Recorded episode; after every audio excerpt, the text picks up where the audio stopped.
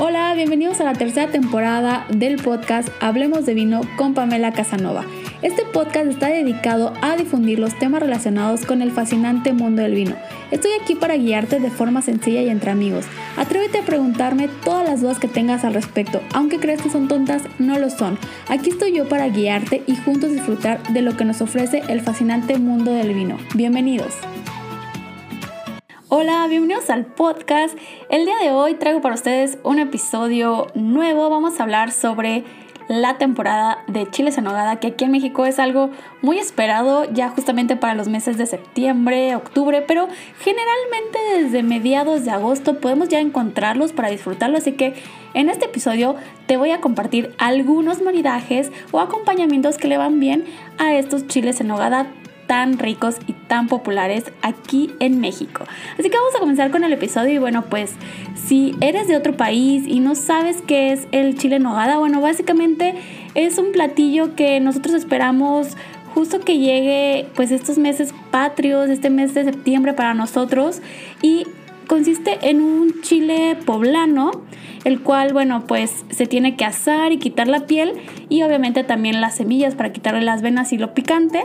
Y este va a tener un relleno, pero eh, no salió así nada más un platillo por por salir en esa temporada, sino que tiene su historia. Y hay una versión muy popular que fue que las monjas del convento de Santa Mónica en Puebla eh, quisieron, digamos, eh, agradarle, eh, darle gusto de cierta forma, tenerlo contento a Agustín de Iturbide que iba a celebrar su santo justamente un 28 de agosto justo en Puebla.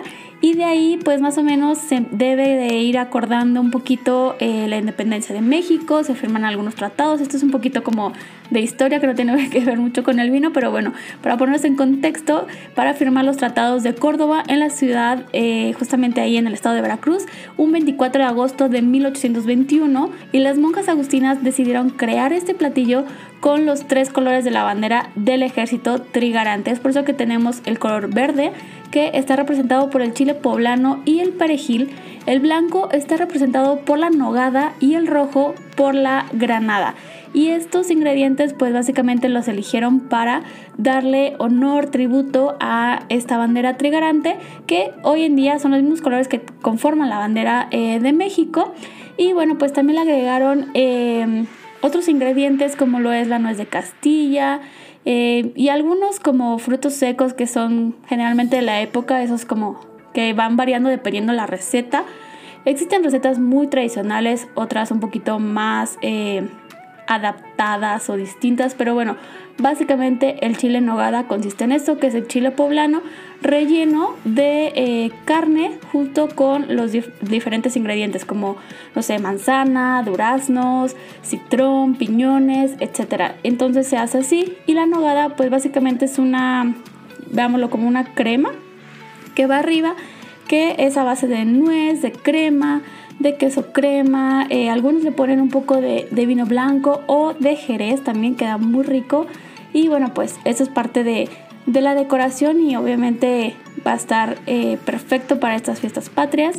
Y algunos acompañamientos que yo creo que le van mejor al chile nogada con vino, obviamente van a ser los espumosos. Esos siempre se los voy a recomendar porque son de cajón, o sea, le pongas un espumoso blanco o rosado, le va a ir muy bien por ese, ese gas carbónico, por esa burbuja que va a limpiar muy muy bien el paladar. Así que si no te quieres complicar tanto, pues un espumoso o un rosado brut de preferencia para que no sea muy dulce, le van a ir perfecto. Y más, para darle un plus, si puedes elegir algún vino mexicano espumoso, le va a ir perfecto. Vas a tener un maridaje 360 dedicado a México. Si no puedes tenerlo, no importa, no pasa nada. Simplemente que cumpla las características de un vino espumoso, ya sea blanco o rosado, en su categoría Brut. Si no te gustan mucho los espumosos y prefieres algún vino más tranquilo, te recomiendo algún vino rosado también que le irá perfecto de alguna variedad como tempranillo, garnacha o eh, tal vez un cirá rosado podría irle perfectamente. Pero si eres de los que, bueno, ni el rosado ni el espumoso te gusta y prefieres algo tinto, también puedes eh, encontrar una muy buena opción para maridarlo Y el mejor, digamos, acompañamiento que yo he encontrado hasta ahora con los eh, vinos tintos y chiles en nogada son los vinos de la variedad de tempranillo, 100% tempranillo, de preferencia eh, jóvenes o con muy poquita barrica para poder eh, maridarlo muy bien y bueno pues básicamente le va a ir perfecto. Si no eres mucho de los vinos y quieres como experimentar algo distinto, algún jerez amontillado también le va muy bien. Un oporto le irá perfecto. Y si eres un poquito más extremo y quieres irte como algo distinto totalmente, un mezcal le va a ir también muy bien a los chiles en nogada. Así que bueno, pues en esta temporada ya puedes disfrutar de los chiles en nogada.